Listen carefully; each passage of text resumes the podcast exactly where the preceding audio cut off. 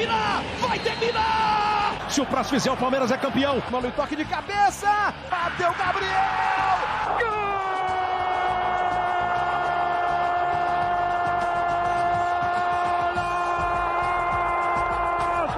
Sabe de quem? De um craque chamado 45 de acréscimo. Olha, para quem tá assistindo pelo YouTube, a gente não tava esperando. Obra do nosso editor, que a gente tava esperando a vinheta tradicional, não com essa imagem aí que marcou a final. Para quem tá ouvindo o podcast, em vez do, da, do clipe de abertura, a gente ouviu a vinheta do 45 com o, o herói da final, Daverson, levando um tapinha do juiz e se atirando no chão, que foi uma das grandes cenas da história recente aí da Libertadores nessa final do último sábado. Então, muito boa noite para você que está nos acompanhando ao vivo nesta segunda-feira, dia 29 de novembro. Bom dia, boa tarde, boa noite, boa madrugada para você que está ouvindo o 45 de Acréscimo, o podcast, né, o episódio do podcast em seu agregador favorito. Chegamos com mais uma live do 45, agora por episódio 132. Vamos falar aí desse tricampeonato do Palmeiras. Não tinha como ter outro assunto hoje se não esse, né? Palmeiras tricampeão da Libertadores em cima do Flamengo. Vamos falar muito da final, da campanha do Palmeiras, do futuro das duas equipes, né, de Palmeiras e de Flamengo.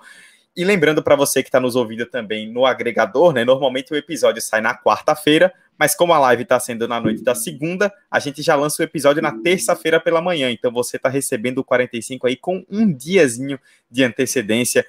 Live na segunda, episódio na terça. Se você quiser ouvir o, o episódio, no seu agregador favorito, é só pesquisar em seu agregador por 45 de acréscimo, você recebe a notificação e nos ouve. Se você quiser ver as nossas carinhas aqui debatendo, no YouTube do 45 fica salva a live para vocês acompanharem. E claro, no seu agrega... no, nas redes sociais, no Instagram e no Twitter, você pesquisa por 45 de acréscimo e nos encontra. O trio que está ao meu lado já está aí aparecendo na tela, vou apresentá-los, mas desta vez eu vou inverter um pouco a ordem. Primeiro eu vou chamar aquele que junto comigo assistiu a final só por diversão, que não teve nenhum tipo de envolvimento sentimental nessa pilha que foi no sábado. Hector Souza, como vai? E aí, meu caro Dudu? E aí, meu caro Vitor? E aí, meu caro Tri Emerson? E como o Dudu bem disse, foi um jogo bastante divertido. Eu terminei o jogo rindo muito, clubismos, clubismos à parte, sabe? Assim, nada a declarar. E a pedidos, Disseram que é para eu mandar um abraço aqui, então vou mandar para Gabi, Carla e Miguel que estão assistindo a gente. Semana passada a família de Dudu em peso bateu aqui, aí a de Gabi se inveja e hoje a família dela em peso tá batendo aqui, eu, é, assistindo a gente. Muito bem, um abraço aí para todo mundo que está nos ouvindo. Agora eu vou chamar o meu querido amigo que foi o lado perdedor, né? O que acabou chorando aí de tristeza depois da final. Vitor Santos, vamos falar primeiro do Palmeiras, mas depois muito a falar sobre esse Flamengo futuro, né? Já tivemos aí nessa segunda demissão do Renato depois da, da final. Muita coisa para a gente comentar também sobre o vice-campeão, né? Como vai? É, Dudu, muito boa noite, boa tarde, boa, boa manhã, boa madrugada para quem está ouvindo pelo podcast. É, é então, é uma, um final de temporada que acabava sendo aquilo que o, o, o, genérico do que a grande torcida contra Renato Gaúcho já esperava. Um fim trágico, um fim já esperado por alguns, mas um fim que foi no detalhe, que poderia reverter muita coisa, pelo que foi o jogo, pelo que se propôs o jogo nos 120 minutos. É, foi para prorrogação e poderia muito bem para os pênaltis, mas uma final que é, eu acho interessante, eu já vou levantar essa bola aqui, que foi muito diferente daquele primeiro confronto de Flamengo e Palmeiras na Supercopa. Se naquele momento é, a gente elogiou muito a, o jogo pelas ideias táticas, pelo, pelas dificuldades dos dois, dos dois times de criar, acho que essa final ela foi decidida mais num, num detalhe que um soube aproveitar bem o erro do outro. E acabou é, vencendo quem tinha um técnico na beira do gramado. E rapaz, vamos falar. Já já Vitor vai soltar os cachorros, hein? Que eu sei que ele tá querendo aí. E agora o lado vencedor. Ano passado, quer dizer, em janeiro, né? A gente fez o um episódio sobre o bicampeonato do Palmeiras. O Palmeiras é o primeiro time a ganhar duas Libertadores no mesmo ano, né? Que a final de 2020 foi em 2021. E a América já estava verde e continuou sendo pintada de verde. Emerson comemorou o bi e o tri em 2021. Emerson esteve já mandou pedir a camisa de Deivinho ou, ou ainda não? Se não, está cometendo um erro. Cara, eu queria começar a minha fala nesse episódio. Olá, pessoal. É... Mente fria coração quente. Essa frase diz muito sobre a filosofia de Abel Ferreira no Palmeiras, entendeu? E em como eu leio muito esse jogo, esse, essa grande final. E, enfim, foi um jogo muito rico taticamente. A gente vai discutir durante o episódio, ao contrário de outras pessoas que não gostaram tanto do jogo. Eu acho que por questões derrotados, perdedores, aí não gostaram tanto do jogo. Mas a gente vai conversar ao decorrer do episódio. Eu acho que tem muita coisa para a gente destrinchar. E como o próprio Abel Ferreira falou durante a entrevista dele, coletiva, né, pós a conquista, o futebol ainda é um jogo. E como um jogo, há diversas formas de você vencer ele. Diversas formas. Eu acho que uma coisa que fica marcado é que a forma Abel Ferreira deu certo e está dando certo.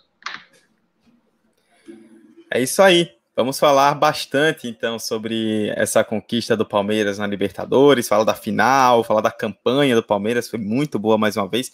É a primeira vez em 20 anos, desde Boca Juniors em 2000 e 2001, que um time conquista o bicampeonato seguido e o Palmeiras iguala aí Santos, São Paulo e Grêmio. Agora são os quatro brasileiros tricampeões, os maiores campeões da América aqui no Brasil. Eu, desta bancada, era o único tricampeão, né? Que o Grêmio era, é tricampeão da América, agora divide esse posto aqui com o Emerson. Temos dois tricampeões da Libertadores aqui sentados nesta mesa. É, pessoal já está mandando aqui mensagens para a gente. É, Fernanda Carvalho, grande palmeirense Fernanda, mandando boa noite. Nara Costa mandando palminhas. Nara, minha tia, um beijo para minha família que está assistindo. Mandar um beijo para minha avó também, que ela reclamou, disse que semana passada eu não mandei. Eu mandei, mas ela disse que eu não mandei. Então tá aqui registrado um beijo também. Boa noite, 45ers. Gabriela Ferreira mandou aqui também. Ó, Gabriela aqui dizendo que Emerson tá muito chique de piercing aqui na gravação. E destacou a frase de Vitor, né? Ganhou o quintinho técnico na beira do gramado. Vamos falar então da final. Palmeiras 2, Flamengo 1 na prorrogação em Montevideo, é, pela terceira vez, uma final única né, na Libertadores. Gols de Rafael Veiga e Daverson na prorrogação para o Palmeiras. Gabigol, ainda no tempo normal, empatou para o Flamengo. Não foi suficiente. Emerson, muito se falou durante a semana de como seria o jogo e de que para o Palmeiras seria o jogo estaria mais à vontade, digamos assim, no contra-ataque, né? Que é um, um estilo de jogo do Abel ali que ele tem apostado desde que chegou. E aí, com quatro minutos, o Palmeiras faz 1 a 0 e aí isso fica escancarado, né? Já no primeiro tempo, o Palmeiras fecha suas linhas, espera o Flamengo e vai apostando nos contra-ataques. O que o Rony brigou de bola pelo alto o jogo inteiro foi coisa de maluco, né? Sem ter altura para. É isso, Dudu. Não é novidade para ninguém a fórmula do Abel Ferreira de, de montar o, o Palmeiras, né?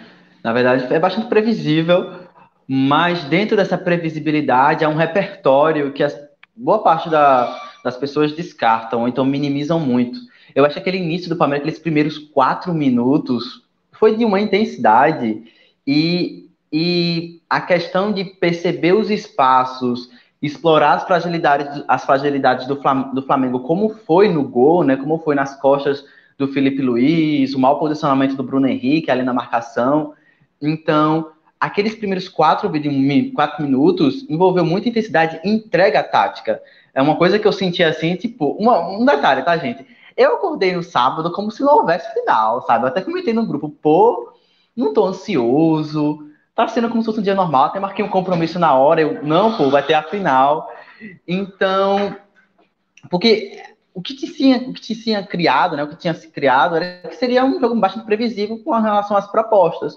O que na prática foi mais ou menos, porque o que a gente viu foi o Palmeiras conseguir impor seu estilo de jogo, gostando ou não, sabe, esteticamente sendo bonito ou não, mas conseguiu envolver o Flamengo dentro da, da proposta que o Abel tinha, seja ali na proteção da grande área, o Flamengo um pouco é, surpreendeu o F, teve algumas duas ou três chances é, mais assintosas assim, mas no geral, cara, eu acho que foi um jogo muito rico e para mim coroa muito uh, o estudo, a estratégia e principalmente o, o, modo de jogar adaptável do Abel Ferreira, que eu acho que é muito subestimado, mesmo em decorrência de todos os títulos. A gente até pode conversar o porquê disso, mas é inquestionável que o modo dele jogar é muito adaptável ao adversário, as escolhas de manter o, o, Scarpa e o Veiga no meio-campo, a escolha de, até em alguns momentos, improvisar o Scarpa como um ala, ali ajudando o Piquerez,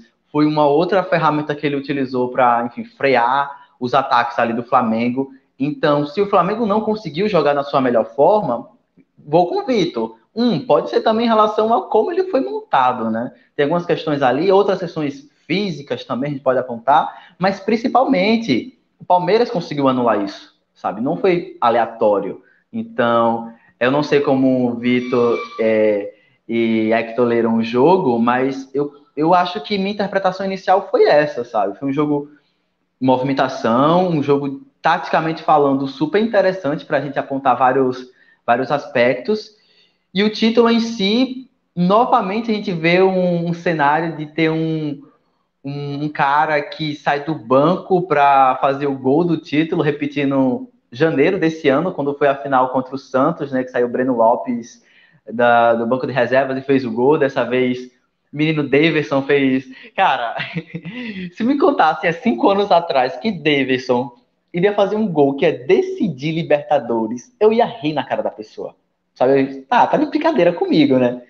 Davidson tem dois gols de título agora pelo Palmeiras. Brasileirão contra o Vasco, isso, em 2018, e agora só Libertadores. Só isso.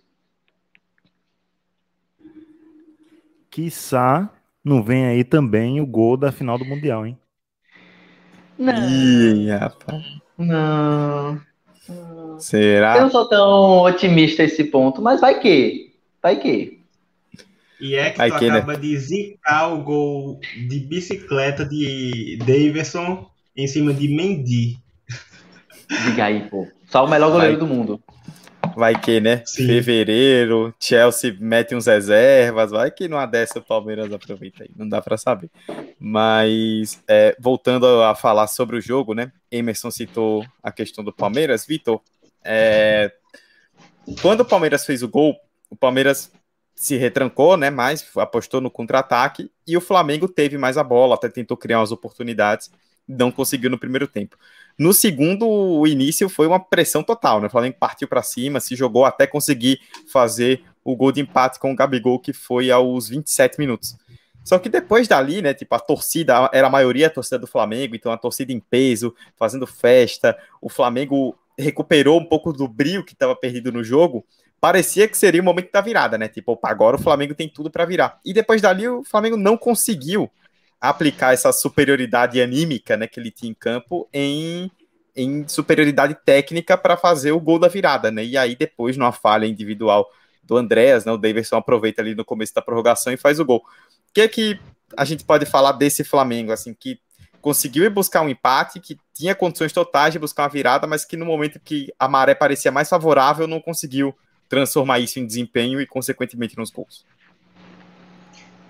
É, Dudu, é uma frase que eu canso de pensar e dizer no Twitter ou para pessoas que estão do meu lado quando eu assisto o jogo do Flamengo, que é a famosa dependência do brilhantismo individual. E esse Flamengo, depois que Ceni saiu, acabou se tornando isso, porque tem peças boas, talvez os melhores 11 iniciais de um time da América Latina, talvez, é... e tem peças que pode decidir a qualquer hora. O Gabigol achou aquele gol ali absurdo. Poucos jogadores hoje, no futebol brasileiro, no futebol da América Latina, conseguem achar uma bola daquela. E ele decidiu no momento que o time estava desesperado por um gol. É... o Davi Luiz e o Rodrigo Caio foram extremamente frios o, o jogo inteiro. Porque são jogadores experientes e que, enfim, é, o Davi Luiz, então, está cansado de disputar com grandes caras do futebol mundial. É, o Felipe Luiz teve um, um, jogo infeliz, eu acho que por N razões.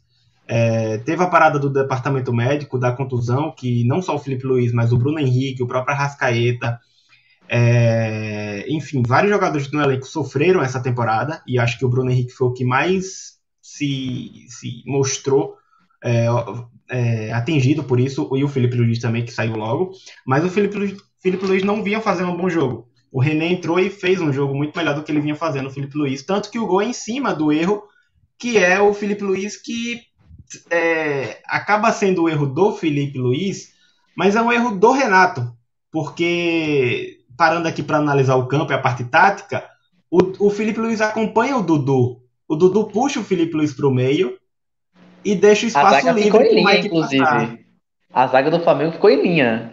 É, Exatamente. Possibilitou e muito. Isso é, é aquele é aquela problemática que a gente fala desde 2019, quando o Renato tomou de 5 a 0 do Flamengo de Jorge Jesus, que é a marcação individual.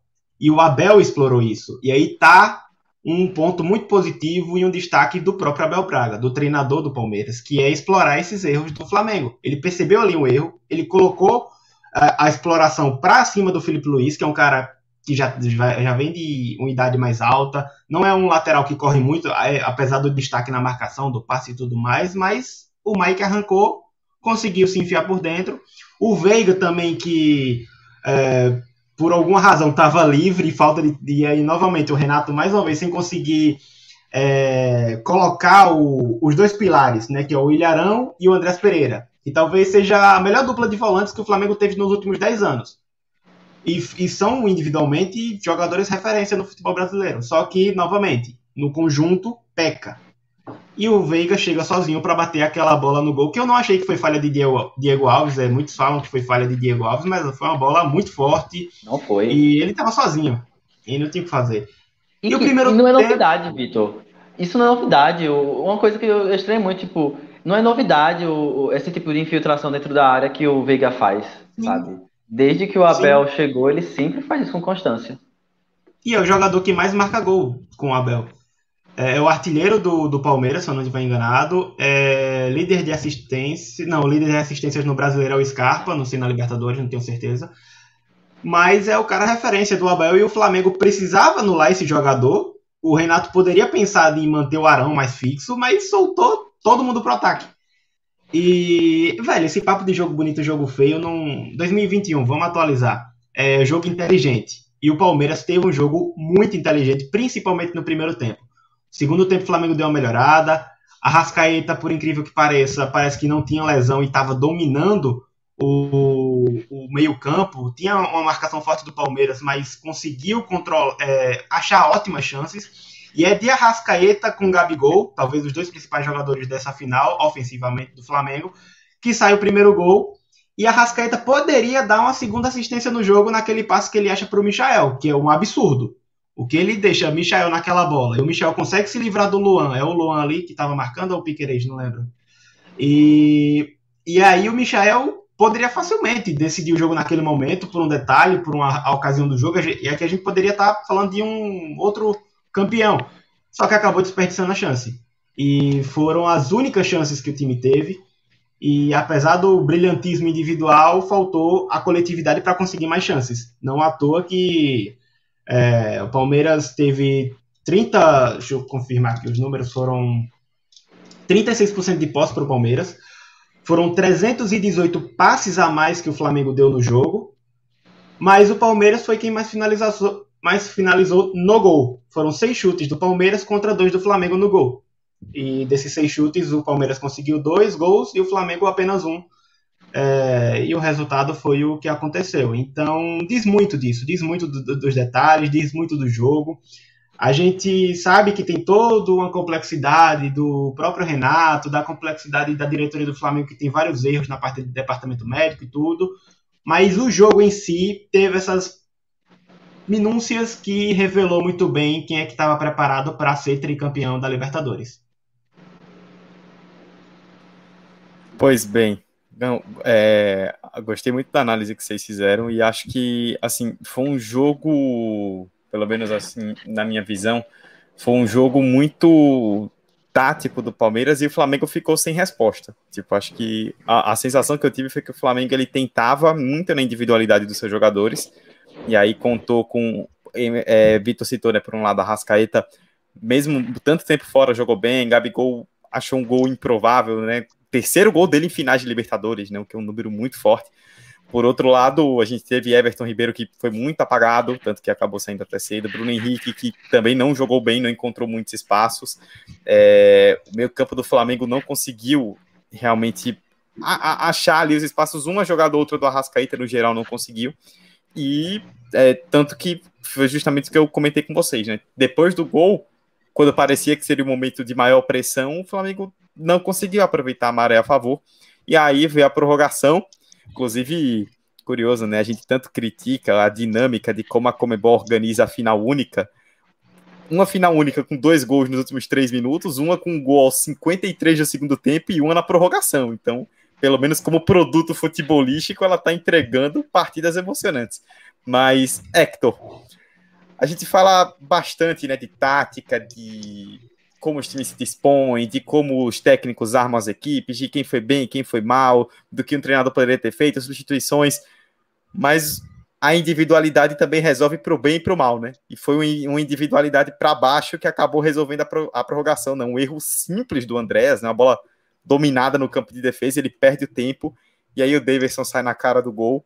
Eu fico imaginando o que passou na cabeça do Davidson na hora que ele pegou aquela bola. Cara, ele não pode perder esse gol de jeito nenhum, porque se ele perde esse gol, ele vira vilão. E aí faz o gol e é o grande herói do, da conquista do Palmeiras. No, mais um herói provável, depois de Breno Lopes ano passado, agora Daverson. E no erro do Andrés, que o Daverson aproveitou e conseguiu fazer o gol do título. Davidson já virou o jogador mítico, o, o jogador folclórico do futebol brasileiro diferente da maioria dos jogadores folclóricos do futebol brasileiro, ele não chega a ser um craque. Mas ele é um jogador decisivo.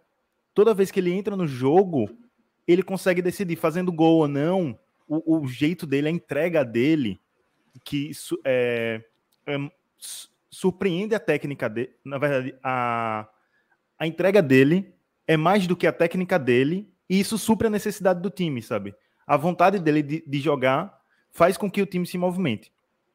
E aí você falou das individualidades, e eu quero dar destaque para os dois jogadores que você citou do Flamengo, que entraram como titulares, que foram bem apagados, o Everton Ribeiro e o Bruno Henrique. Eu acho que existe uma diferença entre o apagamento dos dois. Eu acho que Bruno Henrique foi muito bem anulado pela defesa do Palmeiras. Abel conseguiu montar uma, uma defesa ali concisa que conseguiu anular os espaços de, de Bruno Henrique e de Gabigol, que ele não conseguiu jogar ele teve a oportunidade de pegar a bola, sair driblando, só que quando ele passava de um, já tinha outro em cima. Então, a marcação dava dobrada e, e o Palmeiras conseguiu anular. E eu acho que foi diferente de Everton Ribeiro. Everton Ribeiro sentiu o jogo e o jogo dele foi ruim. Não foi só porque ele foi anulado, o jogo dele realmente foi ruim. A, a mesma coisa que aconteceu com, com o Felipe Luiz, só que saiu mais cedo por conta da, da contusão. E aí, é, foi nisso que ficou o Flamengo. O Flamengo levou o gol cedo, ficou nervoso, e dava para perceber nos jogadores, sabe? É, Gabigol, justamente, Emerson, eles não tinham cabeça. O, o psicológico estava fraco.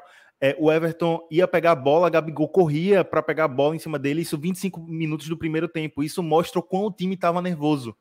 Porque o Everton não estava ali fazendo aquela cera de 45 do segundo tempo, demorando dois minutos para pegar a bola. Ele estava andando devagar? Tava, é normal. Só que não precisava desse desespero de Gabigol, porque faz o time todo entrar em desespero maior, sabe? Então acho que o Flamengo ficou nervoso.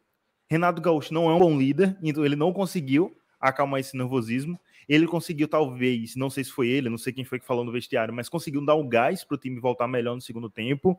Conseguiu achar aquele gol na individualidade de Gabriel, mas não conseguiu dar continuidade a, esse, a essa motivação, sabe? E aí o Palmeiras, no segundo tempo, diminuir um pouco o ritmo, porque também não tem como você segurar durante 90 minutos. No caso desse jogo, 120 minutos. O ritmo que o Palmeiras começou, que foi muito acelerado, mas ainda assim conseguiu mandar no jogo, conseguiu anular certamente os espaços do Palmeiras e o meio-campo do. do os, conseguiu anular os espaços do Flamengo e o meio-campo do Palmeiras foi superior no jogo. Tanto que quando conversavam comigo antes, do, antes da final, né? Sempre falavam, perguntavam: Ah, você acha que vai ganhar? Flamengo Palmeiras? Todo mundo dizia, né? A própria mídia dizia que o Flamengo era favorito, que ia meter goleada, isso, aquilo. Dizia, velho, é um jogo perigoso pro Flamengo. É inegável que o Flamengo tem o melhor elenco, mas o Palmeiras tem o melhor time. Em conjunto, o Palmeiras sabe jogar muito melhor do que o Flamengo. E aí entra no que o Vitor falou. o Palmeiras tem um técnico melhor do que o do Flamengo. E foi e como os três falaram, foi um jogo muito tático. Quem não joga de jogo tático odiou esse jogo, achou que foi um dos piores jogos que, que existiu. Mas entre as três finais únicas de jogo único, para mim essa foi o melhor, esse foi o melhor jogo. Então, fácil, que... fácil, fácil. Então, fácil. E, aí, e teve Opa. gente que disse que o jogo foi horrível, sabe? Eu queria destacar um ponto é, que vocês falaram, né, sobre o meio-campo do Palmeiras, sobre o como o Flamengo voltou mais ativo no segundo tempo, conseguiu fazer o gol, pressionou e tudo mais. Isso também passou por conta, né, do Danilo e do e Zé Rafael terem saído do jogo. O Palmeiras acabou perdendo esses dois jogadores por razões físicas e eram jogadores, o Danilo principalmente, que vinha de uma sequência bem ruim, na verdade, vinha muita contestação, perdendo vaga em alguns momentos do time, do time titular, mas ele foi muito seguro, foi aquele, aquele volante que o Danilo da outra Libertadores, enfim, de outras competições, se mostrou novamente, então é um jogador que eu daria muito destaque individual dentro desse, desse contexto maior do conjunto, né? Acho que é, Hector foi pontual. Acho que o conjunto do Palmeiras mostrou uma maior. Uh, até quando tomou o gol, sabe? Eu imaginei que o Flamengo ia, continuaria pressionando, imaginei que o Flamengo continuaria em cima, mas o jogo se descambou para algo mais físico, para algo que até em algum grau beneficiava o Palmeiras e tudo mais. Então, foi um jogo que envolveu o emocional também de forma muito assintosa. Então, o Danilo tem esse destaque individual muito grande. O Mike, que é extremamente criticado pela torcida, fez um dos melhores jogos, que o melhor jogo da, da passagem dele atual pelo Palmeiras. Então, teve vários destaques. O próprio Everton, sabe? As pessoas. O Everton fez boas defesas quando foi exigido. Talvez, muito provavelmente, o melhor goleiro em atividade do futebol brasileiro. Então, dentro desse desse, dessa espinha dorsal de um time bem treinado e, e com repertório é, tático, mesmo que várias pessoas não apontem isso, é, esses destaques individuais aconteceram, né? O próprio Rony, que Dudu falou no início, pô, o cara incansável, sabe? Tava com dois pulmões, tanto que ele tava morto no segundo tempo da prorrogação, sabe? Ele tava morto. É, meu Deus do céu, o Rony vai, daqui a pouco ele tá correndo de quatro, sabe? Mas ele não vai deixar de correr. Então, é, é, eu acho que são esses, esses pequenos elementos, esses pequenos detalhes que tornam esse jogo muito grande. E a própria torcida, eu acho que, que Hector vai, vai querer falar um pouco sobre isso. A própria torcida foi um outro elemento chave, né? Eu acho que ambas as torcidas fizeram um número no estádio. Obviamente, era esperado que a torcida do Flamengo é, fosse maior dentro do estádio e tudo mais. Inclusive, a torcida do Palmeiras deixou de comprar 9 mil ingressos. Aí já vi o estardalhaço na internet. Aí, cara, vocês já viram o preço desses ingressos, sabe? Então, não é nenhuma surpresa isso ter acontecido. Então, é muito bom ter tido esse tipo de jogo que a gente pode falar sobre diversas óticas e perspectivas. E uma parada ligeirinho antes de Hector pontuar aí. É, e isso vai ser cada vez mais comum com a final única. Da gente ver jogadores alternativos brilharem de a gente ver lances aleatórios acontecerem e decidirem o jogo, porque são 90 minutos que podem ser no máximo 120 e pênalti. Então, o que for para acontecer vai acontecer ali do jeito mais aleatório possível. É, eu tenho meus contras pro, por final única aqui na Libertadores, mas é, tem que concordar que são que isso traz um atrativo muito grande, porque pode acontecer. Nenhuma final aconteceu uma virada nos depois dos 44 minutos, eu acho no outro ano, um gol aos 90 e sei lá quanto. E no outro ano, um, uma quase virada novamente no final, mas que acabou decidindo na prorrogação por um erro bobo. E, e isso cada, vai ser cada vez mais comum de ver. E, e, e é isso. Acabou vencendo quem melhor aproveitou é, a situação do jogo, o que o jogo entregou. E o Palmeiras foi muito mais inteligente, soube aproveitar, soube controlar o jogo e, e é isso. É, esse lance da final única, como produto de futebol, é muito mais emocionante. É, é gostoso de ver.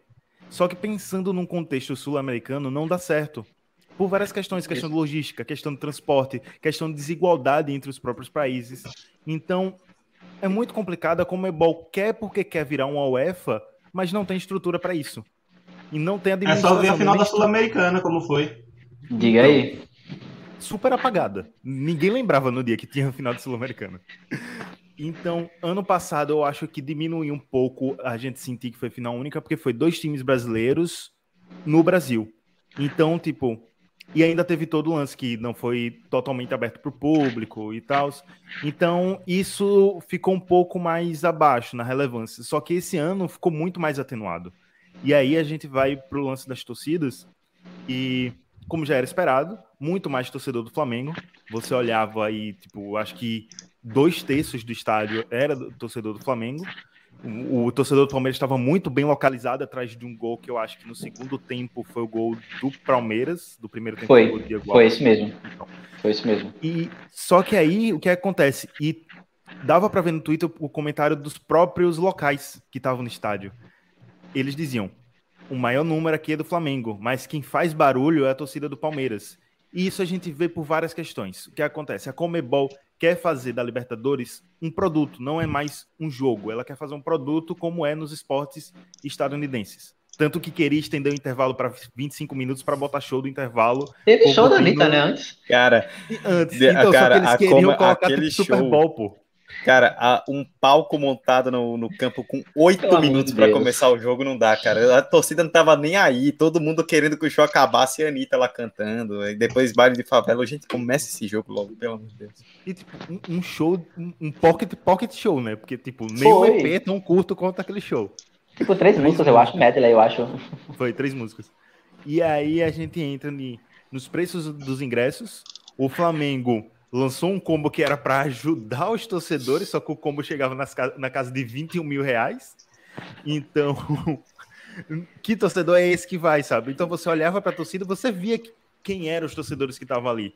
E não é os torcedores que vão brigar, que vão gritar, que vão que vão tipo comemorar, gritar, que sabe todos os cânticos, diferente da torcida do Palmeiras, que é organizada, se juntou. Eu tenho várias ressalvas à Mancha Verde, mas uma coisa que a gente não pode negar é como a Mancha Verde se une para apoiar seu time e como consegue lotar um estádio enquanto é minoria. Porque parecia que a torcida do Palmeiras ali era a maioria. A Mancha Verde comandou o, o, o estado, o estádio em, em, em, clima. Então, isso contribuiu muito também para o Palmeiras ter força e para o Flamengo se sentir amedrontado. E Hector, eu acho que isso também é uma resposta da torcida para o que estava vendo dentro de campo. Eu acho que a torcida do Flamengo sentiu muito a desorganização do time, não, não, não enxergava aquela mesma confiança que o time teve em, em outras oportunidades. Eu acho que é um, também um reflexo, sabe, do que a gente viu dentro de campo, o que as torcidas demonstraram. Porque, como você falou, acho que se fosse em proporção, acho que seria 70-30, 65-35, enfim, é, é, era muito maior. Mas ainda assim, a nível de sabe, intensidade e altura, realmente. Engraçado que a Mancha tem, eu também tenho várias questões a Mancha Verde, várias questões. Inclusive, eles têm entre eles internamente, mas é o que você falou, quando é no momento, ó, bora lotar o um negócio, bora fazer a parada bem feita, eles vão e faz. Não apoia as coisas que eles fazem, a parte das vezes não, fora, fora do estádio. Mas é inegável esse, esse nível de organização que eles têm. E para mim, tipo, a reflexão que eu mais tenho, além de todo esse aspecto estrutural, preço de ingressos e tudo mais, Comebol querendo fazer o que o EFA faz na Europa, é, é isso, sabe? A torcida foi um reflexo do, do próprio desempenho dos times dentro de campo. Emerson, quando você fala que a torcida era reflexo do que estava em campo, eu concordo, mas também discordo. Porque a gente via ali que tinha muito e quando eu falo muitos torcedores, não é tipo muitos espaçados. A maioria dos torcedores que estavam ali, e aí eu coloco principalmente do lado do Flamengo, e dá pra gente perceber isso porque todas as reportagens de jornais nacionais foram em cima da torcida do Flamengo, não teve reportagem nacional em cima da torcida do Palmeiras. Foi sempre Montevidéu tá, tá rubro-negra, ah, o eh, Montevidéu tá, tá vermelha. E foi sempre em cima do, do Flamengo porque o Flamengo era o favorito para a final. E aí o que acontece? A gente viu ali torcedores turistas, a gente não viu ali torcedores de arquibancada. A gente não viu ali torcedores de estádio que sabem os cânticos, que, que, que vibra ali era torcedores As turistas. Que conheciam. Total. Sim, total. Eram turistas que estavam ali. Ah, é um evento muito grande e eu não posso perder. E o cara que, tipo, quer acompanhar o Flamengo todo jogo não tinha condições financeiras de ir para lá, sabe? Como não tá tendo condições financeiras de ver o Flamengo no Maracanã. Mas aí é outro debate também. E é por isso que não se pode banalizar quando a galera é, lota as ruas e fica em cima de ônibus. Não dá, pô. Exatamente. Não dá Pois é. E é aquela até que tu citou, né? Tipo, se você for até ver um jogo, citando o caso especificamente do Flamengo que a gente debateu. Um jogo do Flamengo no Maracanã, em casa, é um jogo com ingresso caro, um jogo que nem todo mundo pode ir, mas ainda assim você tem uma torcida que consegue ser participativa. Porque no caso dessa final da Libertadores, o preço dos ingressos ele extrapolou tanto o absurdo que aí não tem como, tipo, a galera não tem como colar. E aí, tipo, a gente é, no fim das contas, acaba sendo uma história legal, mas a gente não pode sentar aqui e romantizar o cara que sai do Rio de Janeiro e pegar quatro dias de ônibus para viajar. Não deveria ser assim. Eu não apoio, pô, esse tipo de narrativa. Sinceramente. O cara tem que pegar quatro dias de ônibus, que não pode comprar uma passagem de avião, porque ele já gastou tudo no ingresso. Tudo o que não tinha, inclusive. né? Mostra a história de superação dele, de amor pelo clube, mas E depois, quando ele tá arrombado pra pagar as contas, ninguém mostra, né? Ninguém ajuda. Exato. E pense que o Uruguai, tipo, é um vizinho próximo do Brasil, né? Montevideo não é uma cidade muito distante do, do, do Brasil. E como foi no ano passado, foi em Lima, se eu não estou enganado? Isso, isso. Já foi um deslocamento muito mais complicado e tudo mais. Agora imagine, sei lá, em Bogotá, É no que vem em. Guayaquil, viu? em Guayaquil, Que vem em sabe? Guayaquil. Quem viver verá. Quem viver verá. O estado Mas- de Guayaquil não, não, é, não nota quando é time local jogando, velho. Imagine a complicação que vai ser, pô, com ingresso a 10 mil conto, pô. E eu acho que era algo que eu estava até comentando sobre ontem, né, em relação a essa questão de torcida. Quando a gente pensa em final única, em que existe o deslocamento de grandes massas de torcedores, a gente tem que tirar da conta as torcidas que são gigantescas. Porque elas, se o jogo for em Júpiter, os caras vão. É, aqui no Brasil, se a gente pensar, acho que principalmente Flamengo e Corinthians, ou na Argentina, um Boca Juniors, um River Plate, a gente não pode pegar, tipo, um Flamengo e River em Lima, que lotou o estádio. Olha aí, sucesso da final única. Ih, Flamengo e River são dois times que se jogaram a final de Libertadores no. Torcida sul-americana, né? É, Mundial, pois é, né? Tipo, até pouco tempo atrás, há quase 10 anos atrás, o Corinthians jogou Mundial no Japão e foram quase 30 mil corintianos. Então, essas torcidas que são de grande massa nacional, elas vão para qualquer lugar. Mas quando a gente vê, por exemplo, o Palmeiras é uma torcida muito grande, mas não é a grande torcida do país, uma das duas grandes torcidas do país. Bastou o nível abaixar nesse sentido um pouco, que a gente já viu milhares de ingressos que não foram comercializados, porque 9 mil. é difícil para o torcedor fazer isso. Então a gente tem que dar muito crédito para a torcida do Flamengo, para a torcida do Palmeiras e até se a gente voltar uma, torcida, uma semana anterior para a torcida do Atlético Paranaense na Sul-Americana, que a galera encarou e foi para cima, porque se não fosse por esses loucos abnegados, a gente ia ter outro fracasso de público na Libertadores como tivemos na Sul-Americana, né? E E assim, seria bom pra esfregar na cara da Comebol? Seria, não sabe? Seria, mas que bom que pelo menos um- uma performance é, legal, que as pessoas fizeram. uma- É porque a torcida do Flamengo é mais tímida do que ela já é, do que ela normalmente ela não é, sabe? O Flamengo a gente sabe, é explosiva, é uma das, enfim, torcidas mais participativas do futebol brasileiro. Mas ainda o mínimo dela já fez um impacto, sabe? Imagina se não tivesse nem isso. Acho que seria realmente esse fracasso aí que, que Dudu apontou. E para a Comebol, para o produto que a Comebol quer que seja a final, seria com certeza algo muito desagradável. Com certeza. É, eu fico imaginando no dia que, que vai acontecer, né? A gente sabe que por mais que exista uma dominância das grandes equipes na Libertadores, um dia vai chegar o, o América de Cali da Colômbia, que agora está na segunda divisão, então nem tanto. Um dia vai chegar um time médio da Argentina, como chegou o Lanús contra o Grêmio em 2017. E aí? É, Essa galera vai colar em peso? Pois é, né? Aí a gente vai ver um fiasco de público É. também na Libertadores. É, já temos quase 40 minutos, a gente falou bastante do jogo, né? Então, vou passar por alguns recadinhos aqui. Nara Costa, lembre que a sua avó é Palmeiras, né? Minha avó comemorou bastante aqui. viu? Maravilhosa! Beijo, Outra vó! porta e tudo, rapaz. Gritou bastante aqui. Vitor Matheus, grande abraço para o nosso amigo Vitor, que mandou final única péssima para o futebol sul-americano. Depois comentou ainda: elitiza o acesso a uma final para um jogo que já seria caro. Pois é, né? É o que Hector comentou. Se o jogo fosse. Um- se os jogos fossem no Maracanã e no Allianz Parque, já seriam caros, mas pelo menos você teria uma presença massiva de público local nos dois jogos, né? Sendo em Montevidéu, aí complicou ainda mais. Perguntou se a final vai ser na altitude de 4 mil metros. É, Guayaquil ainda é uma Guayaquil exceção não. do Equador. Guayaquil, É, é, Guayaquil não, mais baixo. Se fosse em Quito, aí seria um problema. É no estádio do Barcelona, né? É, isso. É. Barcelona e Emelec. É, Igor Saints, mais uma tentativa falha dos sul-americanos de tentar imitar os europeus. Pois é, pelo menos eles acertaram em um essa semana, que foi tirar o gol fora, né, da Libertadores. Confesso que foi uma notícia... Comentava com o Hector e sem off que já não era tarde, sabe? Pois é. E a gente comentava em em off, né? Quando a, a UEFA anunciou, pô, pô, não dá uma temporada para a Comebol fazer. Dito e feito. Na temporada seguinte, tá lá a Comebol tirando o gol fora da Libertadores.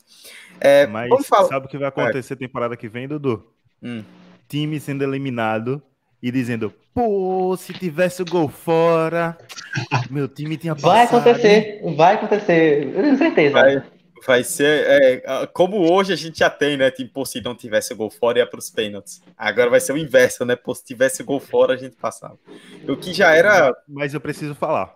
Não existia, quando era do- jo- jogo em dois finais, não existia sentido nenhum campeonato inteiro ser gol fora e a final não ter Não critério ter. de gol fora.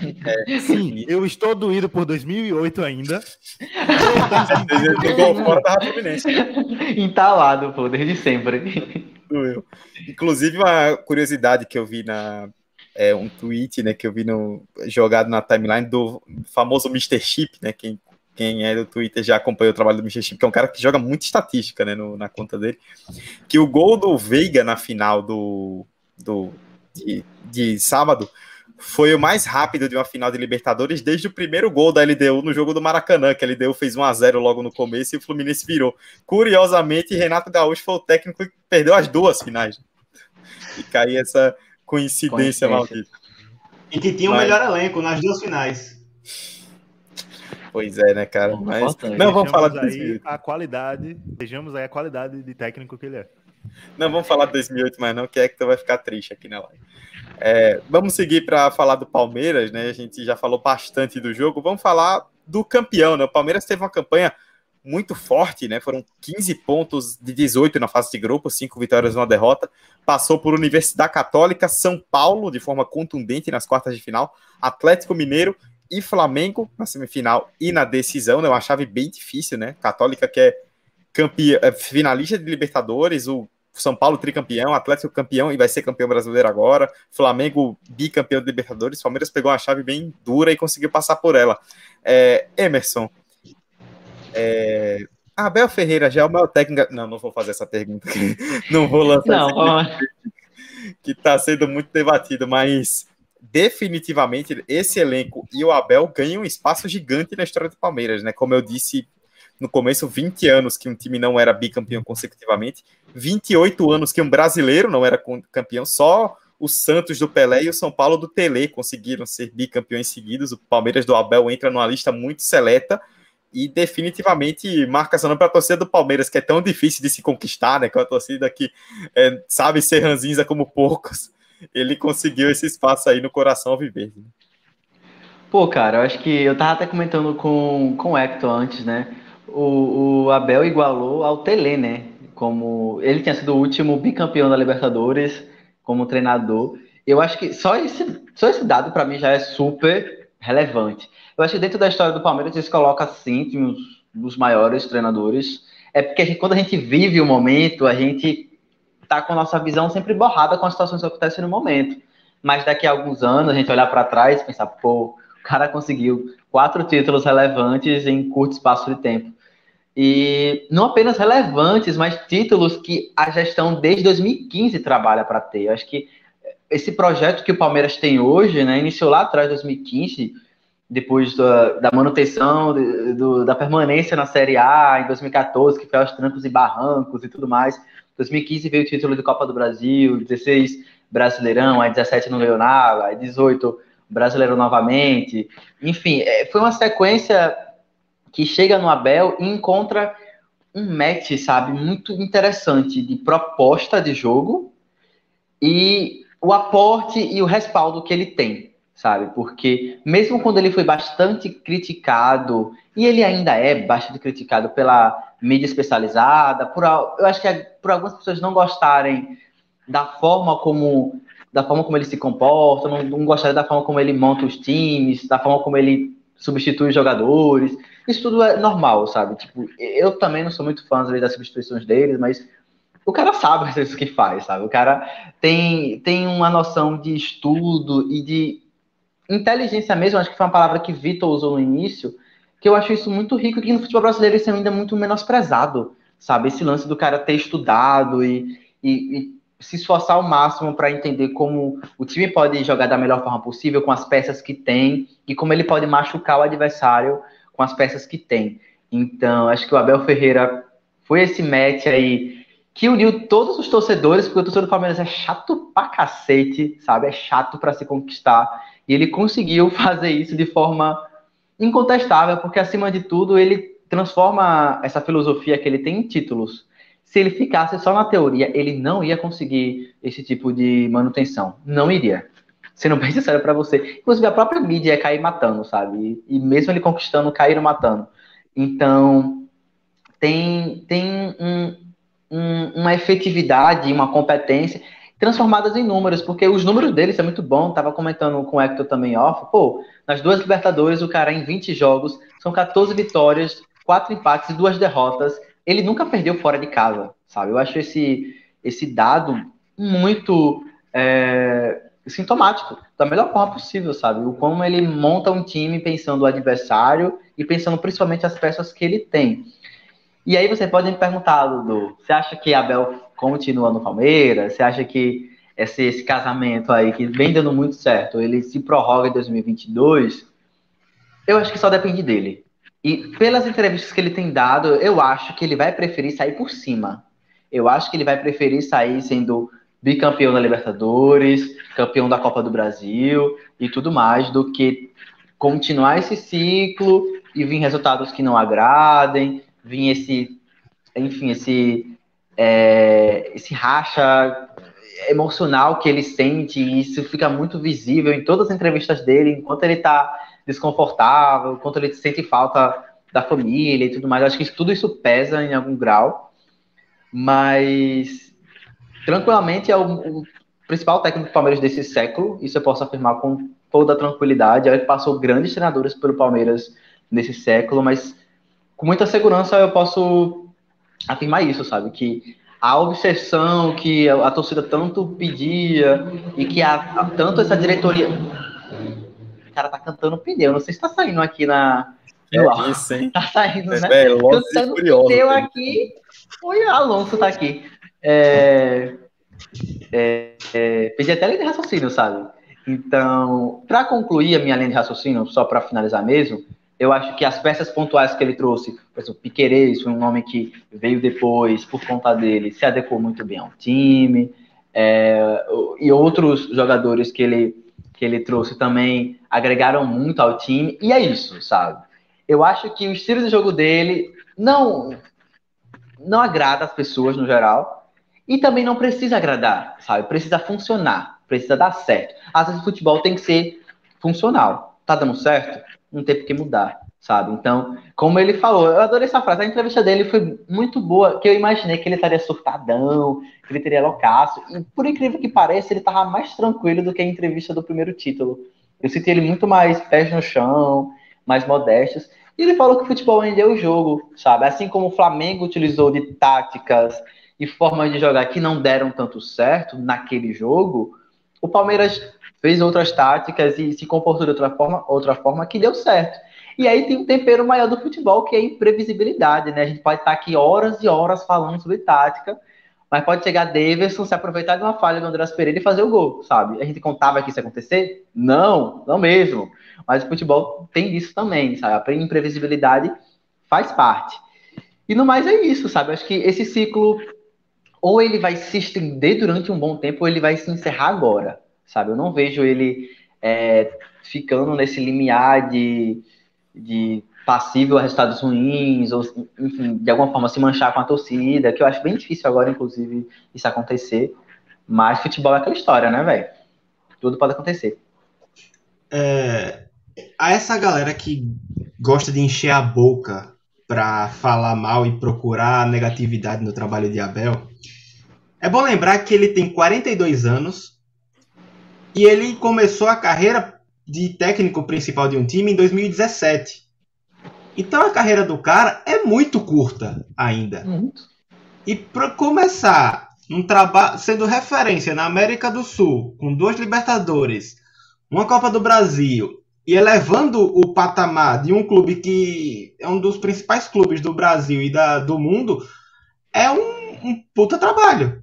É um, um trabalho difícil pra cacete, que raros conseguem isso. É, ele tem total mérito em recuperar muitas peças do Palmeiras que vinha mal. Ele tem total mérito em colocar o Palmeiras de volta a brigar e a elevar os números que já tinha na Libertadores, porque antes do Abel, o Palmeiras tinha dois títulos continentais, os dois com Luxemburgo, 98 99 Mercosul e Libertadores. Hoje o Palmeiras tem quatro, dois deles com Abel. Em, dois, em um ano o Abel consegue esse feito. Duplica os títulos continentais do Palmeiras que o torcedor tanto precisava, tanto sonhava. É... E assim, velho, é, eu acho engraçado que a gente chegou num ponto que o torcedor olha para a Europa, vê Guardiola, vê Bayern de Munique, vê esses times e acha que todo treinador que vier da Europa, outro, o treinador que for referência, tem que sair ganhando tudo. Tem que sair com é, dominando o jogo, só com aquele jogo padrão do guardiolismo que é toque de bola, domínio, posse de bola 80%. Não, velho. Futebol é diverso, futebol é isso. E a, e a escola portuguesa que ele vem é muito diferente disso. Sim. Sabe? Muito Sim. diferente disso. E, enfim, é, às vezes a, a, galera critica o Abel como se ele fosse um Mourinho, um cara já consolidado no futebol e que estivesse fazendo um péssimo trabalho. Velho, o cara tem 42 anos, tá começando agora e já tá começando assim. E sobre ele continuar ou não, eu acho que é uma parada que eu até percebo, muito comum nos técnicos que passou aqui, recentemente no futebol brasileiro, que vieram da Europa. O Jorge Jesus saiu por simplesmente é, ele não falou, mas ficou claro isso que faltava tesão para ele, de uma certa forma. Porque ele via, pelo que ele já conquistou no Flamengo, foi algo muito rápido, foi algo muito impactante, e ele poderia ficar no Flamengo, ganhar muito mais do que ele ia ganhar no Benfica, é, provavelmente muito mais provável de ser campeão, só que ele preferia o desafio que é voltar para casa dele, que é o Portugal, ficar perto da família dele, e um novo desafio na carreira. O Abel fala muito da família a gente já percebe que esse roteiro é muito comum e de fato vai ser muito comum, porque o calendário aperta. Tem que lembrar que esses caras são muito profissionais, mas é, são pessoas que têm sentimentos e que é, sofrem com essa distância da, do famili dos familiares. É, é, uma outra realidade do futebol europeu do futebol brasileiro, é uma outra exigência, então é uma nova cultura. Às vezes o cara fica maluco mesmo. E, enfim, é, é isso. O Palmeiras tem que fazer de tudo para tentar manter. É, e se não manter, tem que continuar o planejamento por esse, por esse viés. Que é... Um comentário surgiu aqui, acho que do, do, do colocar de novo, que alguém comentou, tipo, o Palmeiras tem que pensar muito bem no treinador para A gente tá pensando já nisso, mas pensar num futuro técnico, porque vai ser muito complicado essa escolha, sabe? Tem que ser com muita cautela. O Igor e é fantasma... comentou. Pois é, o Igor é Santos comentou rapidinho, Vitor. Igor Santos comentou: o Palmeiras precisa escolher com calma o próximo técnico, porque assim como foi com o Jorge Jesus no Flamengo, vão querer sempre comparar os próximos técnicos com o sucesso de Abel. Concordo plenamente. É Flamengo é e, é esse case, né? E só, e só o que Vitor tocou, na própria coletiva pós-título, o Abel, quando falou que precisava pensar no futuro, comentou que o calendário é desumano aqui no Brasil e que ele particularmente não se vê tipo passando muito tempo aqui porque não tem condição de passar a vida inteira trabalhando. É, eu até comentei com Emerson isso em uma gravação anterior. É, recentemente o Abel fez um ano de Palmeiras. Né? E aí tudo bem, a gente teve um calendário apertado pela pandemia, o ano foi afetado, isso é um fato mas em um ano ele estava partindo naquele. Ele completaria um ano durante a semana, ele estava partindo para, se eu não me engano, 94, 95 jogos pelo Palmeiras. Em um ano corrido. É isso, pô. O cara não tem tempo para treinar, ele vai treinando nos jogos. E vai aplicando nos jogos, né? Inclusive, até, só antes de Hector complementar, eu sei que Emerson vai concordar comigo, eu vi alguém comentando sobre isso, acho que foi o Alan Simon, jornalista, que é palmeirense, inclusive, no Twitter.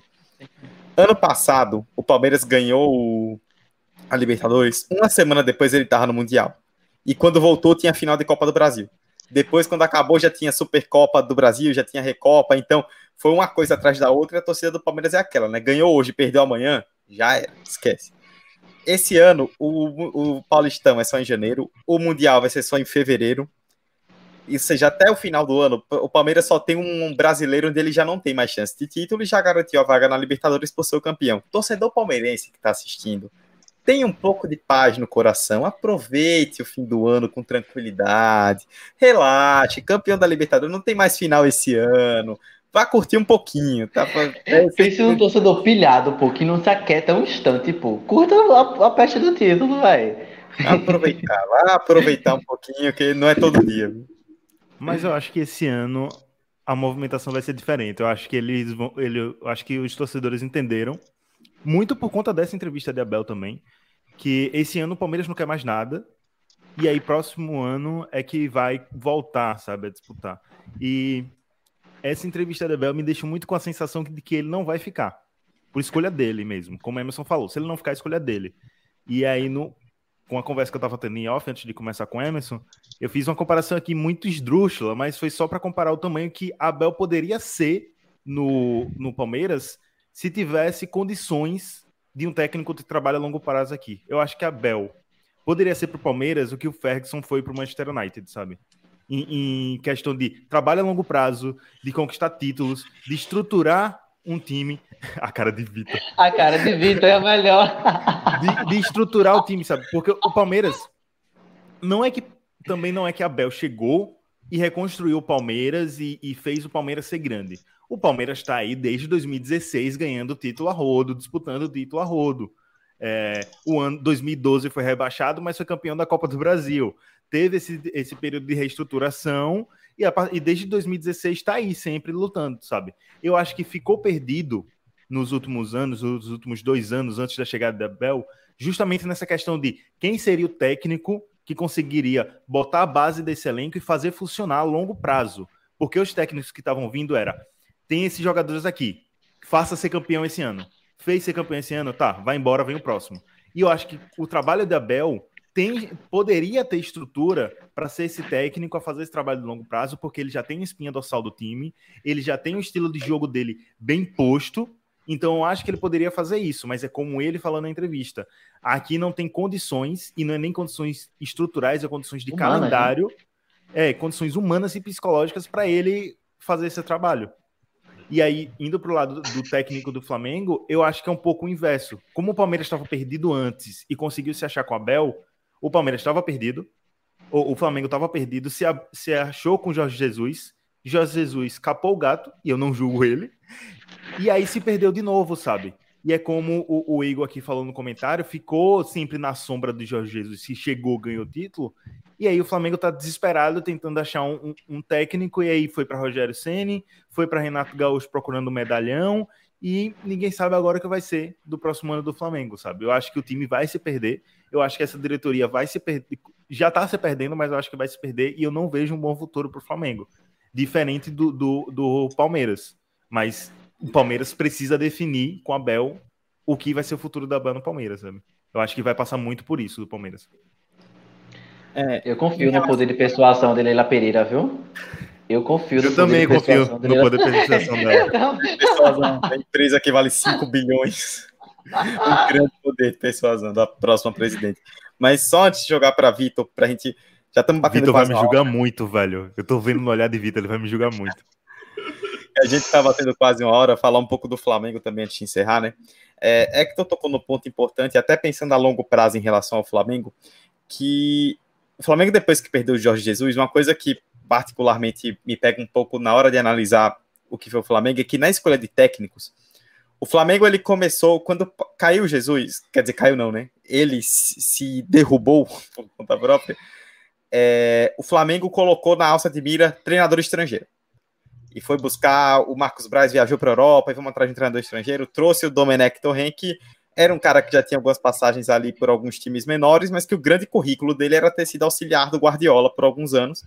E aí era aquela coisa, né, do treinador moderno, com novas ideias, um cara estudado tal. Caiu. Aí, de repente, o Flamengo muda a chave. Vamos buscar um treinador brasileiro, um cara que, mesmo aqui no Brasil, seja estudado, tenha boas ideias de jogo, tenha um trabalho consolidado. Foi buscar o Rogério Ceni, que, apesar daquele ato ali, naquele momento que ele foi para o Cruzeiro, o trabalho dele no Fortaleza foi excelente. O cara que mostrou ideias de jogo interessantes, mostrou ser um treinador que se preocupava com estudos e tudo mais. Não deu, não deu certo. Até ganhou um título brasileiro, mas a diretoria jogou que não dava certo. Aí mudou de novo a chave. Vamos buscar um medalhão um cara que já é experiente, que sabe ganhar títulos, que sabe gerir grupo, porque o problema não é bola, o problema é que os caras não estão se entregando. Então vamos trazer alguém que faça esses caras jogarem. Aí vão atrás do Renato. Não deu certo. Renato caiu hoje. E aí já vai mudar completamente o perfil de novo. E aí, até para você falar, Vitor, quinta-feira antes da final, o Marcos Braz deu uma entrevista, diretor do Flamengo, né? É, falando que se perdesse não seria uma tragédia e que a continuidade do trabalho não se daria pelo resultado. Assim, não seria tipo, ah, ganhou, ficou, perdeu, tá fora. O que, particularmente, é uma visão que eu até concordo. Aí perde a final no sábado, chega na segunda, demite o cara e fala que ah, não foi o que nós queríamos, sendo que não foi uma final, apesar dos erros, não foi uma final que o Flamengo jogou muito mal. O Flamengo teve chances e poderia ter saído com o título. Qual é a convicção que essa diretoria tem para trabalho? Porque me parecem completamente perdidos. Nenhum. Eu vou, eu, vou, eu vou colocar mais uma pergunta aí, mas é por questão de curiosidade mesmo. Renato Gaúcho ficou quanto tempo no comando do Flamengo? Quatro meses, acredito eu. No meio de uma temporada. Qual, qual é o, o, o técnico não, não tem como trabalhar de jeito nenhum, sabe? Quatro meses numa, numa temporada cheia de jogos, ele pegando no final da temporada já, velho. Tipo, ele errou muito, errou muito, mas também tem toda a situação, sabe, do calendário brasileiro. Sim. É... Eu tô me controlando para só não ficar descendo cacete na diretoria e sair soltando merda aqui, mas vou tentar ser o mais profissional no, no discurso aqui. É... Desde 2019, essa diretoria já começou com polêmica. Polêmica dentro de campo e nos bastidores. Porque, assim como está encerrando esse mandato agora, com o medalhão, é, que acabou sendo demitido hoje, o Renato, essa diretoria começou trazendo o medalhão, Abel Braga. E deu o futuro que deu. Acabou não dando certo, acabou fazendo um ótimo, ótimas partidas, ótimos resultados, conseguiu o Campeonato Carioca, começou bem o brasileiro lá no alto, perdeu jogos por besteira, é fato, mas teve joga, é, jogos que se destacaram por conta daquilo que tinha em campo, que eram os jogadores. Essa diretoria é, acertou numa questão específica, que foi contratar jogadores e só. Porque o Flamengo hoje é isso: um grupo de jogadores muito bom, referência na América, mas que não tem um, um gestor à beira do campo minimamente profissional para é, equilibrar esse time e conseguir levar esse time até onde ele pode. E o único que fez isso não era da diretoria, que foi. É, é, não teve, teve zero papel da diretoria, que foi Jorge Jesus, que veio por conta de uma sugestão de lá de dentro da diretoria. É, e ainda assim, mesmo quando chegou com as vitórias que tinha, ainda era muito criticado na parte interna por conta de várias, várias besteiras, é, amadoras mesmo. E acabou saindo por, por preferir ir para o Benfica e tal. É, e aí, quando ele sai, ele leva todo o seu grupo, porque e aí o Jorge Jesus deu certo por conta disso também, que ele trouxe, ele traz uma comissão de vários profissionais, mais de 10 pessoas, e ele fala, aqui ninguém mexe, aqui é meu trabalho, aqui eu faço e você não toca. Tanto que ele botou várias, uh, várias ressalvas de tipo, não pode gravar treinamento, não pode, enfim, enfim. E o Flamengo, em vez de aproveitar isso, o, o Landim, o Marcos Braz, ou qualquer outra parte do, da direção de futebol, em vez de aproveitar isso, bater um papo, tentar colocar um, um interino da base junto ali com Jesus, fazer uma cláusula, não, não tentou, não fez questão. Porque o título estava vindo, a torcida estava feliz e acabou. Só que aí o Jesus vai embora e volta ao amadorismo. Traz o Domenech, que é um baita profissional, não à toa tem um currículo que tem como é, parceiro do Guardiola durante anos. É, poderia ter dado certo, não deu certo por N razões, e não deu certo também por conta da falta de, de diálogo e de conforto que ele tinha dentro do Flamengo. E aí sai, vem o Rogério Ceni, é, é, campeão brasileiro aos trancos e barrancos, é, e esse título do Brasileirão representa bem o que essa diretoria é. E depois eles vêm dar o, o, tiro no escuro, que é o tiro final no Renato Gaúcho. O técnico que o Flamengo enterrou para ele, para o torcedor, o torcedor enterrou Renato Gaúcho em 2018 2019, porque em 2018 o Flamengo queria, na, dire... na direção passada do Bandeira, e não, não o Renato negou, permaneceu no Grêmio, naquele ano que o Flamengo foi vice para o Palmeiras, e o Flamengo manteve o, o Barbieri, que hoje está no Bragantino. É... E aí a torcida a partir dali já pegou ranço do Renato. Já tinha antes um ranço, mas já pegou mais. E depois do 5 a 0 do, Grêmio, do Flamengo em cima do Grêmio, enterrou de vez. E aí a diretoria faz essa, tem essa ideia de Jerico de trazer esse cara com 90% da torcida negando e, enfim, aí vence uns jogos aqui, consegue golear ali, consegue é, animar os jogadores e isso diz muito do que Renato é hoje, porque ele está mais próximo de um coach do que de técnico. E, e assim, é, ilude a torcida que queria ver o time vencendo, faz o time chegar à final, o time tem um elenco, a confiança vem e acabou que, enfim. E por um, por um simples detalhe, poderia ser campeão da Libertadores e melhorar esse currículo. Renato é um cara bom. Renato é um técnico minimamente ok, que poderia ter um futuro muito maior se não fosse pelo ego e pela pela ignorância mesmo em certos discursos e certas posturas que ele tem é, na beira do campo. Mas é isso, o Flamengo precisa de mais profissionalismo. Faltou profissionalismo no departamento médico esse ano. Depois que Jesus saiu, isso ficou claro.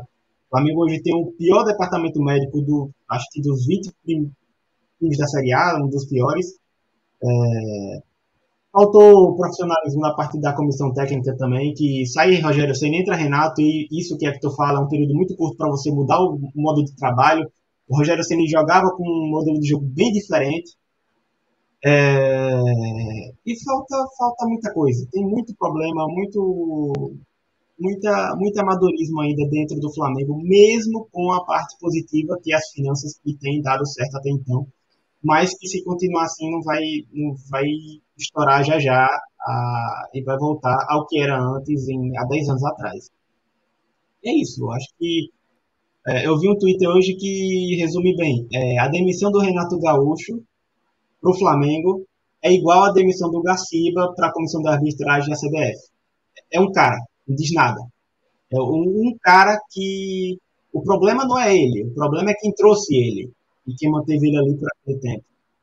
E o Flamengo precisa mudar isso. Eu, dificilmente o Landino vai ser reeleito é, esse ano, dificilmente. É, até porque os, os, concorrentes também não, não movimentam muito, não anima muito, tem muita pouca, muito pouco apoio do, do, dos associados e tudo. Mas o Flamengo tem que acordar, tem que aproveitar esses exemplos, tem que aproveitar esses, essa, esses erros e ver se tem alguma alma minimamente profissional lá dentro que consiga ter um planejamento decente. Porque, vale lembrar, nesse século e no século passado, acho que o Flamengo é o time que mais troca de técnico. E para um time com tanta estrela, você precisa ter um planejamento decente para você criar ali uma, uma hegemonia decente. É... Enfim, é, é, confuso. E só para fechar, eu acho que, voltando àquilo que tu falou de, de, de Abel com Ferguson, não precisa ir tão longe não, é. Você pode pegar um exemplo do, do São Paulo com Murici há uns anos atrás. Devidas proporções, Heitor. Devidas proporções, claro. É, é, tá bom, tá bom. Mas antes de Dudu puxar para o encerramento, só uma coisa que me alertou aqui, sabe? Que a gente tá falando dessa crise no Flamengo e o mais sinistro de tudo é que a gente campeão da Libertadores, esse ano vice-brasileiro e vice da Libertadores. O vice do brasileiro não tá concretizado ainda, mas tipo, tá briga tava brigando. E tipo, o time tá lá no topo faz alguns anos e a gente tá falando dessa crise, entendeu? Então, tipo, então, o time poderia ser a, a dinastia no Brasil e por administração não consegue. Eu acho que isso diz muito do que é hoje o futebol carioca e o que difere o futebol carioca hoje do futebol paulista. Falta esse profissionalismo. Falta essa galera que saiba manter o time no topo. Porque futebol carioca sempre foi isso. Animação, carnaval, chega uma diretoria, traz uns craques, tra leva uns títulos aí, conquista um trino estadual e anima. Só que depois afunda por falta de profissionalismo, por falta de é, postura decente mesmo, porque tem muita rixa ainda interna entre um grupo e outro, coisa de muita ignorância. Algo que no futebol paulista tem, mas muito menos, porque você vê o Palmeiras com rixas entre comissões, mas você vê é, sai diretoria, entra diretoria e mantém um planejamento ali minimamente decente que consegue estender a galeria de títulos desse Palmeiras desde 2013, 15 para cá. E, e, o Flamengo não tem isso. O Flamengo sai o bandeira, parecia que tinha dado tudo errado, sendo que era só mexer dois pauzinhos. E a diretoria até mexeu um pauzinho decente, trouxe um técnico decente que conseguiu trazer os títulos, só que depois não conseguiu manter. E, enfim, o Flamengo hoje é um exemplo, mas o Botafogo é outro exemplo, o Vasco é outro. A diferença é que eles não têm, acabam não tendo o poder financeiro que hoje o Flamengo tem, por conta do, da única parte positiva que essas últimas diretorias teve, que foi reorganizar a parte financeira do Flamengo. Só que hoje a, a, o nível de profissionalismo entre Flamengo e Palmeiras é abissal. É abissal. E eu, a única, o único, o que, o que coloca um do lado do outro hoje é exclusivamente o elenco que o Flamengo conseguiu montar nesses anos por conta do seu poderio financeiro. Mas se não tiver ninguém para gerir ali, ninguém para manter, logo logo um ou outro vai saindo e vai acabar perdendo esse, esse poder financeiro. E Renato poderia ter uma passagem ótima pelo Flamengo se fosse antes de Jorge Jesus, do que Jorge Jesus fez. Se Renato faz isso em 2018, ele é um puta técnico. Mas hoje o, o, o vou, vou, citar aqui o, o meu caro craque Bruno Henrique, o patamar é outro. O Flamengo está em outro patamar que precisa de profissionais que consigam manter o time cada vez nesse, nesse, nesse, nesse novo, nessa nova prateleira. Não é um time mais que quer desesperadamente um título, porque senão vai estar tudo errado. É, peraí, não é um time que precisa desesperadamente é, tá no topo. O time já está no topo. Falta só ajustes mínimos para conseguir esses títulos. É, Igor Sentes comentou aqui. Fernando Diniz é o nome certo para salvar esse Flamengo. Fernando Diniz já jogou no Flamengo nos seus tempos. Essa desgraça é meu irmão. Opa, olha aí. Então, dinizismo. É, Vitor Matheus perguntou aqui: vocês acham que a contratação do Jorge Jesus mascarou as falhas bizonhas do departamento de futebol do Flamengo? É, eu acho que eu iria um pouco além, Vitor. Eu acho que o Flamengo ele cometeu um erro que, guardadas as proporções, a gente viu até um pouco acontecer no Fortaleza com o Rogério Ceni. Entregou a chave do futebol para o treinador. O problema é que quando o cara sai, você não fica com uma base ali dentro da instituição. Tipo, beleza, ele saiu, tivemos um prejuízo, mas já temos algo aqui de expertise para trazer um, um, nome certo e para manter isso que a gente está tendo. Saiu o Jorge Jesus e o Flamengo se perdeu. E acho que as escolhas que o Flamengo tem tomado nesses últimos anos mostram que é realmente isso. Né? É, comentário anterior que a gente acabou não mostrando aqui, Igor Fernandes. Um abraço para meu grande amigo Igor. Acho que Abel ainda é subestimado em horas decisivas porque ainda se valoriza muito ganhar jogando bonito, quando Abel claramente foca 100% no que precisa fazer apenas para ganhar o jogo.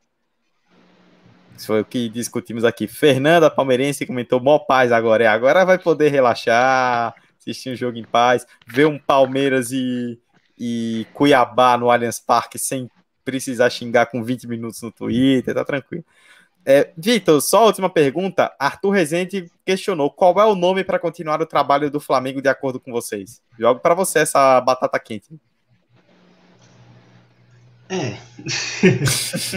é difícil, cara. Eu acho que falta. Tem que sentar, tem que parar. Já tem nomes aí, tem o é, Carlos Carvalhal, se eu não me engano.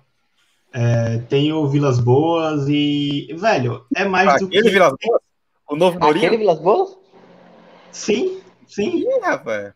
E, e tem também o próprio Galhardo e o próprio Jorge Jesus. Tem muitos, muitos boatos. Acho que agora, principalmente com a saída do Renato, vai surgir muitos nomes. Só que é aquela coisa, tem que saber colocar numa balança de que o que pode agradar a torcida para não ter tanta pressão e não afetar muito o treinador, principalmente se ele for estrangeiro, porque a pressão é em triplo Tem que pensar também no modelo de jogo. Se é um cara que vai botar um modelo de jogo mega diferente, e aí vai ser totalmente incompatível, por mais que dê certo, mas vai precisar de tempo. E no Flamengo ele não vai ter, por N razões, pela torcida, pela pressão do, da diretoria e tudo mais.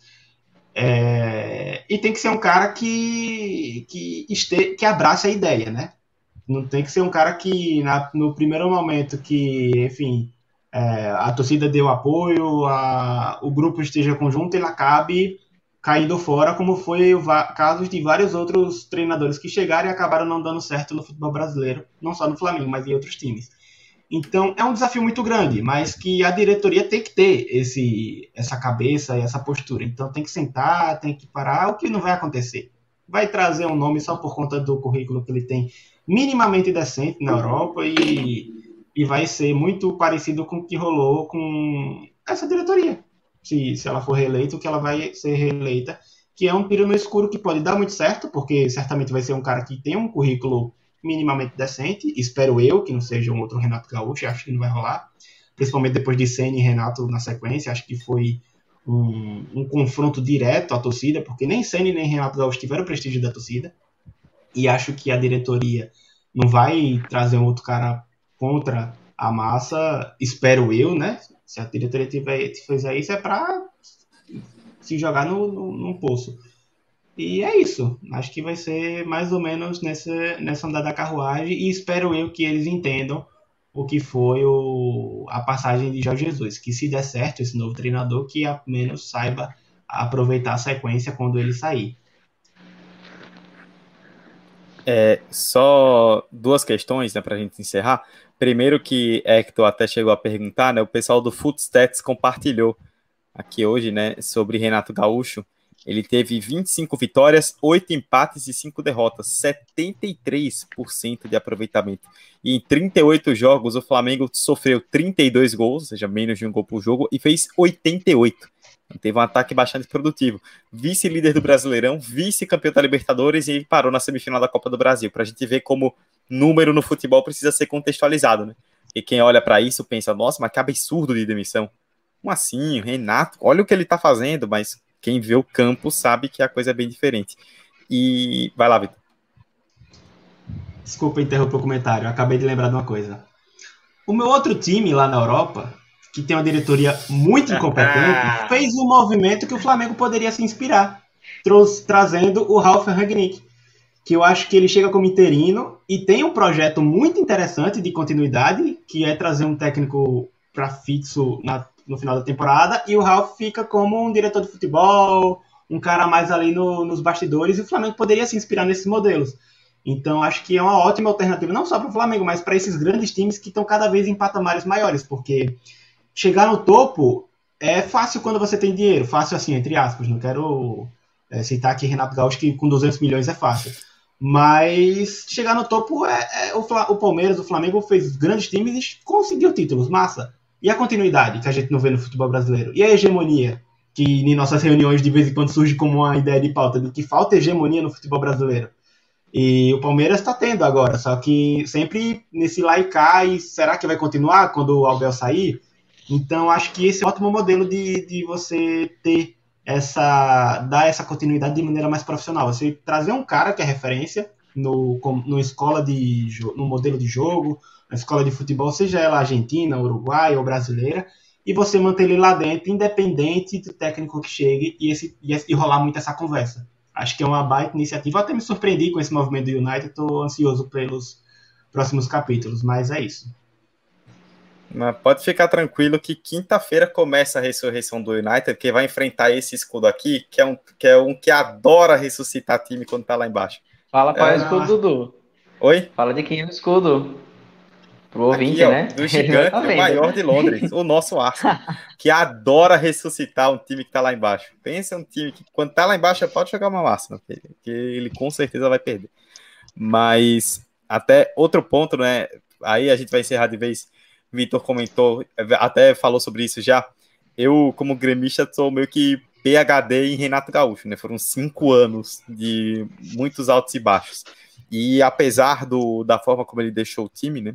Parte do rebaixamento do Grêmio, que já caiu, tem, tem dedo do, do, do Renato nesse sentido, mas a passagem no geral foi muito vitoriosa. Só que acho que o Renato se perdeu no Flamengo, além da falta de, de, de padrão tático, de intensidade que o time mostrou, pelas declarações, né? Porque na época do Grêmio, o Renato falava que com 200 milhões era fácil, que se der uma carta branca para ele contratar todo mundo, ele vai montar um time vencedor. E aí deram o time para ele, o time não rendeu. E aí foram buscar. Na própria coletiva pós-final, perguntaram, né? Ah, você falou tanto dos 200 milhões, e agora, por que, que o time não ganhou?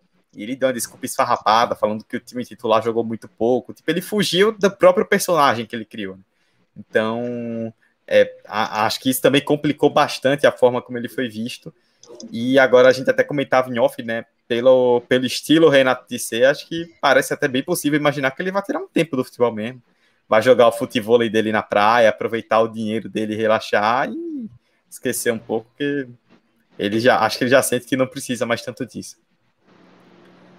Bom, chegamos a 1 hora e 20, estendemos bastante aqui em relação ao normal mas foi por uma boa causa, vocês acompanharam aqui bastante, muita gente aqui participando. É, Igor Fernandes ainda comentou no final: meu sonho Rangnick, mas tem Hagen no que vem, no United. Só sonho, provavelmente. Bom, aí, se o United conseguir fazer isso, aí a coisa cresce bastante. Aqui passando pelo chat novo, Fernanda Carvalho, Nara Costa, Gabriela Ferreira, Vitor Matheus, Igor Sentes, Igor Fernandes, que agora a gente colocou, Arthur Rezende, Karina Costa no final, arrasa esses meninos. Minha mãe. Beijo, mãe, para minha tia, para minha avó, para minha família toda, que se eu não mandar beijo vai, vai dar problema aqui. Para todo mundo que assistiu, vocês acompanharam aqui ao vivo no nosso YouTube, ouviram no seu agregador favorito de podcast, o episódio 132 do 45 de Acréscimo, falando bastante aí sobre esse tricampeonato da Libertadores. Emerson, um pouco de paz agora na sua vida, aproveite, viu? Que não é todo mundo que consegue esse tipo de glória, não. Viu? Rapaz, ressalto, mente fria, coração quente agora, entendeu? Pelo menos sofrimento em relação ao Palmeiras não tô tendo, mas enfim, o outro aqui tá perdendo já por 1 a 0 enfim, é complicado, sabe? Quando a pessoa torce para vários times, é que quando não tá bem, não tá bem. Os outros tá tudo muito mal, né? Mas sobre o Palmeiras é isso, eu acho que essa conquista foi dentro de campo, uma coisa que eu sempre bati na tecla enquanto quando tava conversando, conversei com o pai, inclusive, sobre isso. A conquista foi dentro de campo, sabe? Não necessariamente o melhor time venceu, mas o melhor modelo de jogo que conseguiu impor a sua proposta venceu, mesmo com oportunidades para os dois, dois times. É isso, voltamos na semana que vem. Um grande cheiro para todo mundo. Obrigado a quem participou, quem, enfim, estava comentando aí a live, quem está ouvindo agora no podcast e chegou até aqui. Tamo junto, voltamos na semana que vem. Forte abraço, até mais. É isso aí. A menina ainda comentou: seu pai e seu irmão estão aqui. Então, um beijo pro meu pai, pro meu irmão, para todo mundo aí que tá assistindo. Pronto, acho que já, acho que já zerei agora a cota. Hector Souza. Quem sabe ano que vem aí, quem sabe não é a vez do Fluminense. Hein? Você tá, tá muito iludido, rapaz. Como você tem. O tanto de esperança que você tem no Grêmio, eu tenho no Fluminense, entendeu? Então, estamos por aí. É, nos, por algum motivo ele vai conseguir se classificar para pré-Libertadores, mas vamos ver aí o trabalho, vamos ver aí acompanhar. Vai ser interessante acompanhar a temporada que vem do futebol brasileiro. O futebol mais disputado do mundo, como dizem as línguas. E o 45 vai estar aqui comentando o futebol mais disputado do mundo. É que você sabe que todo ano tem 12 times que entram brigando pelo título no futebol brasileiro, né? Todo, todo ano, mais da metade do campeonato briga para ser campeão. Não é à toa que o time está sendo campeão com cinco rodadas de antecedência, sabe? É porque é muito disputado. Justamente. Vitor, vai ter um tempinho aí, um finalzinho de ano para chorar as pitangas, para o Flamengo planejar esse 2022, quem sabe por dias melhores, viu? Valeuzão. Valeu, Dudu, valeu, Emerson, valeu, Hector. Parabéns, Emerson, pelo tri. É... É, enfim, e é isso. A gente se vê aqui na semana que vem. Espero que com pautas mais alegres para mim. Mas é, é, esse papo é bom para a gente sempre dar uma chacoalhada de como anda o, o nosso futebol. E, enfim, é, é isso. Grande cheiro a todos, grande abraço a todos. E até semana que vem. É isso aí, depois de uma hora e 24 minutos de episódio, a gente vai ficando por aqui. Siga-nos nas redes sociais, arroba 45 de acréscimo no Instagram e no Twitter. Procure-nos no seu agregador favorito por 45 de acréscimo, você nos encontra. Semana que vem estaremos aqui com episódio gravado, com live. Você vai descobrir semana que vem. Forte abraço a todos e até a próxima. Tchau, tchau.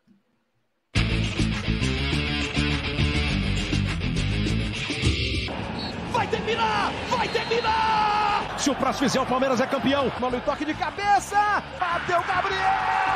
Gol!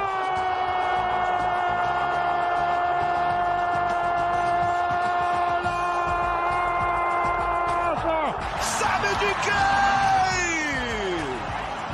De um craque chamado 45 de acréscimo.